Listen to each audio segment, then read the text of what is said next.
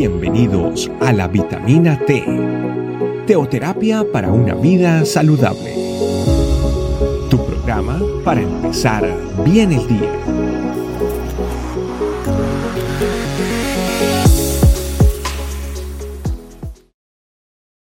¿Qué tal familia? Bienvenidos a esta nueva vitamina T. El día de hoy tenemos un tema muy especial titulado Dejamos que el amor de Dios fluya. Vámonos a primera de Juan, capítulo 4, versículo 20, donde dice lo siguiente. Si alguno dice yo amo a Dios y aborrece a su hermano, es un mentiroso, porque el que no ama a su hermano, a quien ha visto, no puede amar a Dios a quien no ha visto. Tenemos que tener claro que el amor procede de Dios.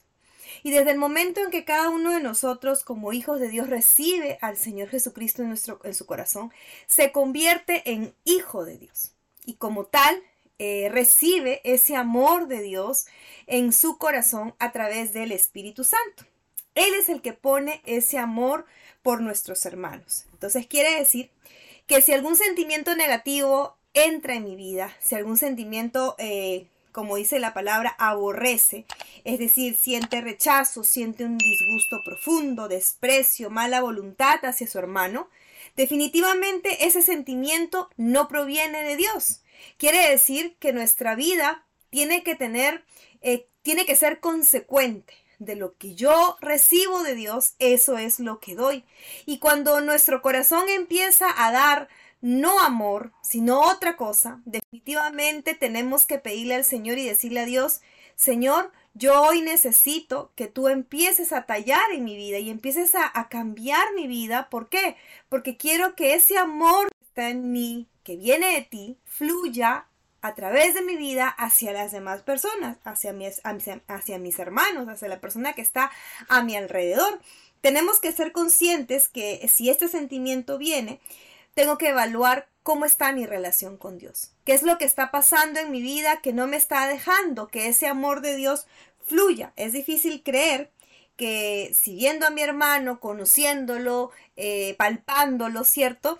Eh, pueda yo percibirlo, percibir un sentimiento de rechazo hacia él, sentir algo de rechazo hacia él, ¿cómo más aún voy a sentir eso mismo con Dios? ¿Por qué? Porque no lo hemos visto, porque no lo hemos percibido, porque no estamos con Él, porque no, no. Entonces, eso es lo que la palabra de Dios nos está diciendo. ¿Cómo tú puedes amar a alguien a quien no has visto?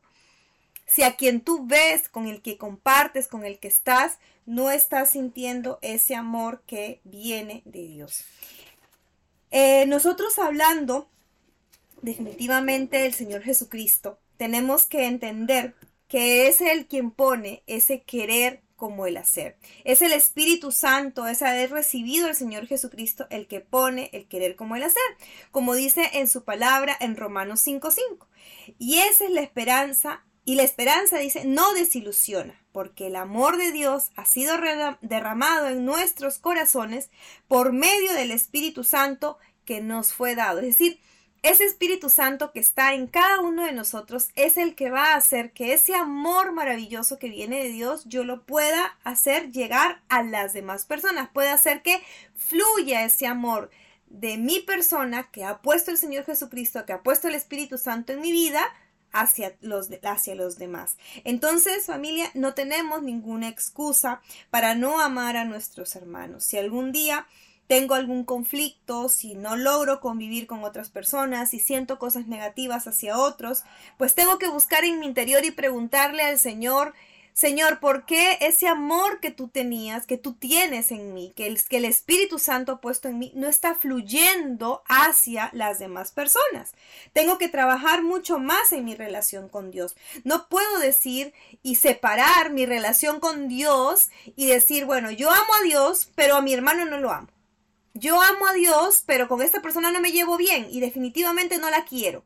Eso definitivamente no puede estar en mi vocabulario. Examinemos nuestra vida para ver si este amor que el Espíritu Santo ha derramado en cada uno de nuestros corazones también está siendo derramado en el corazón de cada persona que está a nuestro alrededor. Pues el Espíritu Santo es el que debe hacer que este amor fluya a través de mi vida y que las personas perciban este amor que Dios ha puesto en mi vida hacia sus propias vidas. Nosotros tenemos que lograr que nuestra relación con Dios sea tan íntima, tan cercana, que permitamos que nuestra vida sea transformada y que ese amor de Dios fluya en nuestra vida para los demás. Vamos a orar y vamos a pedirle al Señor que sea Él quien nos enseñe a eh, que prevalezca ese amor por encima de quizás cualquier situación y cualquier sentimiento que yo pueda tener hacia las demás personas. Vamos a hacer una oración.